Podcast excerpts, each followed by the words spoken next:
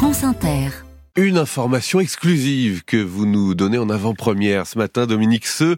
L'État va fermer le leasing social pour l'achat d'une voiture électrique? Oui, un décret paraîtra dans les heures qui viennent. Mais attention, le guichet ne sera pas fermé parce que ça n'a pas marché. Euh, c'est au contraire qu'il a marché au-delà des prévisions et que l'objectif est d'ores et déjà dépassé. Alors, Simon, de quoi parle-t-on? Eh bien, on parle de la subvention de l'État de 13 000 euros qui permet à la moitié la plus modeste des Français d'acheter une voiture électrique neuve en leasing 100 euros par mois, ce que l'Élysée appelle les voitures Macron, comme il y a eu les car Macron. Dès les tout premiers jours de janvier, les clients se sont précipités et 50 000 commandes ont été euh, très vite validées.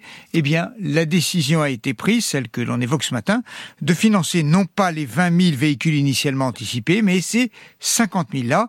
Mais ça veut dire aussi qu'à partir de maintenant, le robinet est fermé jusqu'à la fin de l'année. Il faudra attendre un an pour qu'il se rouvre.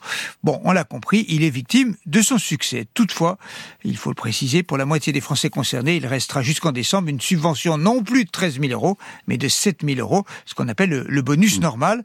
Un petit rappel, une vingtaine de voitures sont éligibles à ce leasing Macron, toutes fabriquées en Europe, mais une seule en France. Une vingtaine de modèles, hein, c'est ça Une vingtaine de modèles. Est-ce que ce dispositif spécial, Dominique, change le marché? Alors sans doute, sans doute l'an dernier, 300 000 voitures 100% électriques ont été vendues en France. Cette année, on ne peut pas savoir, mais les spécialistes sont dubitatifs sur une accélération parce qu'ils estiment que la population euh, geek, bobo, et aisé a déjà fait, si on peut dire, le plein et qu'il faut désormais convaincre des automobilistes plus réticents. Alors, ce qui est vrai, c'est que les acheteurs de voitures neuves sont plutôt âgés et ça n'est peut-être pas ceux qui sont les plus sensibles aux questions climatiques. Je dis ça pour provoquer nos auditeurs. Cela dit, le propre des spécialistes est d'être dubitatif et ils se sont lourdement trompés jusqu'à maintenant. Bref, 50 000 voitures en partie en plus, ça n'est pas rien, surtout sur la partie des Français concernés, en raison de leur niveau de vie, de leur niveau de revenu et de leur déplacement pour travailler. Est-ce que tout cela coûte cher? Oui, l'ensemble des dispositifs de subvention 1,5 milliard d'euros. Jamais dans l'histoire en France et dans le monde, je crois, un État n'a mis sur la table 13 000 euros par voiture pour les classes sociales les plus modestes et moyennes.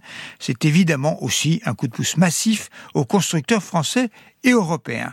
Alors, alors est-ce efficace pour les émissions de CO2 C'est évidemment la question clé. Eh bien, on a appris ces derniers jours à la fois que le trafic autoroutier a grimpé de 2% l'an dernier et que la consommation de carburant a reculé, elle, de 2%. C'est donc, si je me trompe pas, que les voitures électriques commencent à mordre. Merci Dominique. Ce à demain pour l'édito éco.